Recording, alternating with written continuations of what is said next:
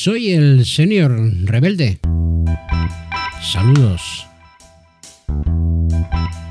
Una de las discusiones más extendidas a lo largo y ancho del país, a la vez que estúpida, es la que existe sobre si la tortilla de patatas debe llevar cebolla o no. El hecho de que para unos es indispensable, mientras que para otros no, ha creado dos grandes frentes enemistados a muerte, de momento verbalmente. También existen grupúsculos indies o independientes que añaden pimiento, calabacín o alguna otra verdura, pero quedan fuera de juego de la gran guerra entre los dos principales adversarios, ya que entonces no se puede hablar de tortilla de patatas, sino de otra cosa. Y ninguno de los dos bandos se da cuenta de que lo realmente importante es la versatilidad de uno de nuestros platos estrella, con cebolla, sin cebolla, fría, caliente, portátil, plato típico de playa, montaña, donde sea. Lo tiene todo. Y nos enredamos en, eh, repito, una discusión estúpida donde presuntos maestros desde ambos lados dictan sus sentencias. Y siguiendo el nombre de este podcast, extrapolando esta discusión al avispero de Oriente Próximo, vemos, o al menos yo, cómo ocurre exactamente lo mismo que lo expuesto anteriormente. Las discusiones, discursos, observaciones y opiniones son sobre temas importantes para ellos, los mandatarios mundiales, si bien la mayoría de la población del planeta no lo ve de igual forma. Las operaciones diplomáticas siguen el ritmo marcado por los protocolos, mientras la sangre riega la zona, no importa de quién sea, un terrorista de Hamas, un soldado israelí o un vecino que pasaba por allí. Estos mismos mandatarios piden un cese de hostilidades o alto el fuego para seguidamente declarar que están con este o con aquel, entrando en el juego de eh, a ver quién es el que la tiene más larga tantos aviones, cohetes, drones y demás parafernalia militar. Lo de jamás fue una salvajada, propia de las series más cruentas de Netflix. Nadie duda del derecho a defenderse de Israel y evidentemente cuando hemos presenciado prácticamente online la masacre sangrienta e indiscriminada perpetrada por los animales de Hamas, no puede llamarse ser humano a quien hace algo así. La primera reacción es cargarse a cualquiera que pase cerca con apariencia palestina o árabe. Y así parece que lo ha entendido la plana mayor israelí. Si hay una rata en el túnel, reviento todo el túnel y listo. Ah, que había más gente en el túnel, se siente.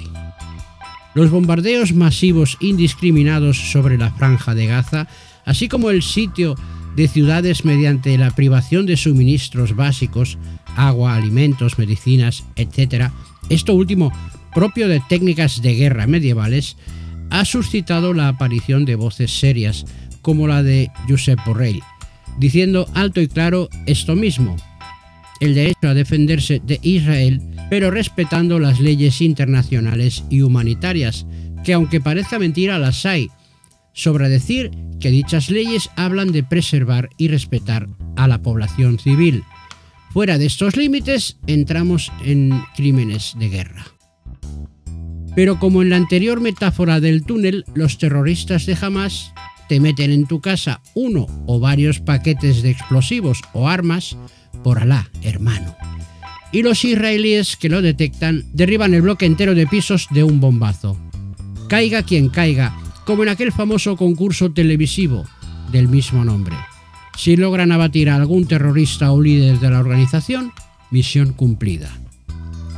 No puede decirse lo mismo de su colega, Ursula von der Leyen, que además de invadir competencias propias de Borrell, se inclinó por apoyar a Israel, gesto que solo ha sembrado más inquietud.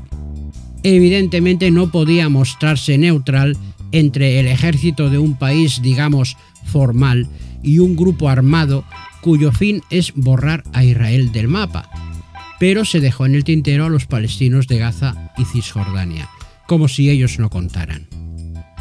Y aquí, como es costumbre, La búsqueda del minuto de gloria o vociferar para llamar la atención no ha faltado.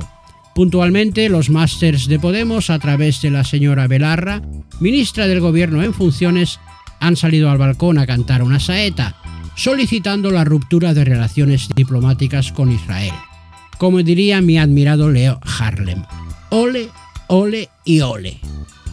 No sé en qué mundo vive esta gente, todas sus propuestas son tremebundas, a romper, a romper, a romper con todo lo que ven o les parece sospechoso. También en varios países de la Unión han saltado las alarmas por las manifestaciones a favor de Palestina en diferentes lugares y ante las embajadas israelíes. La temperatura va en ascenso a medida que las imágenes de los medios nos brindan lo más gore de este conflicto armado. Un conflicto que promete, negativamente, pero promete. Hezbollah o Hezbollah ya está afilando cuchillos por si hace falta apoyar a sus hermanos de Hamas desde el Líbano dejando vislumbrar detrás la sombra del gigante iraní, dando su apoyo. Para ellos es una guerra santa contra el infiel y el satán norteamericano, cuyo apoyo incondicional a Israel es notorio y patente. 100 millones de dólares para Gaza en ayuda humanitaria y 38 mil millones de dólares a Israel en ayuda militar para la década de 2017 a 2028, acuerdo firmado por Obama en el 2016. Los números cantan, de ahí que resulte cómico ver a los Estados Unidos intentar frenar una posible escalada del conflicto a nivel regional que incendie todo el Oriente Próximo. Y mientras lo importante, lo verdaderamente importante, es decir, las víctimas inocentes de ambos lados, Sí, más de uno que de otro, pero gente inocente al fin y al cabo pasan a formar parte de eso que los técnicos de guerra, que también los hay, llaman daños colaterales. Bonita etiqueta a la vez que fría y gélida para definir a un ser humano.